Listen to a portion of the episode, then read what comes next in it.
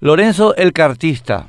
El cartista Lorenzo Lescano, que opera como fiscal a favor de su patrón, el significativamente corrupto Horacio Cartes, ensayó una endeble defensa de su dudosa actuación en la lucha contra el crimen organizado, denunciada ante el Senado por la senadora Desiree Masi. La denuncia de Masi puede sintetizarse así. Lescano intimó de forma amenazante al ministro anticorrupción René Fernández para que en un plazo perentorio le entregue toda la información de la que disponía con respecto a implicados paraguayos en el tema del avión iraní contratado para el grupo Cartes, entre los que se cuentan muchos que ya estaban implicados en narcotráfico puro y duro.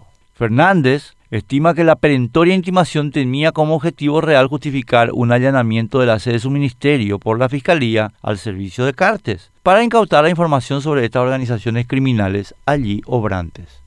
La posible acción del escano para apoderarse de la información fue desactivada por Fernández con un expediente muy sencillo. Le comunicó oficial y públicamente que la información requerida obraba entera en casos atendidos por el propio Lescano. Fernández recordó además al escano que la información original le fue remitida por el mando paraguayo del Comando Tripartito, Coordinación Policial de Tres Fronteras, hace ya bastante tiempo.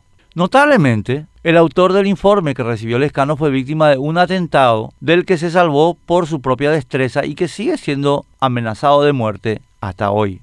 La senadora Masi preguntó por qué el escano no movió un dedo con respecto a información que hubiera permitido impedir la fuga de Sebastián Marcet, narcotraficante socio del diputado Erico Galeano. ¿Por qué nada hizo sobre el narco José Infran, también prófugo y también parte del mismo esquema? Ni sobre el Indomar Reyes Furtado, fugado en una camioneta de Tabesa. Ni Federico Santoro, implicado en la fuga de Marcet y en el avión iraní.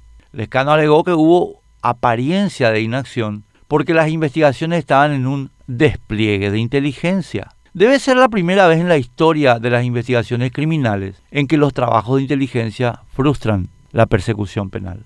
También insinuó, como excusa de su apariencia de inacción, que hubo discordancia entre departamentos de la Fiscalía, lo que de ser cierto incrimina a Sandra Quiñones como incompetente.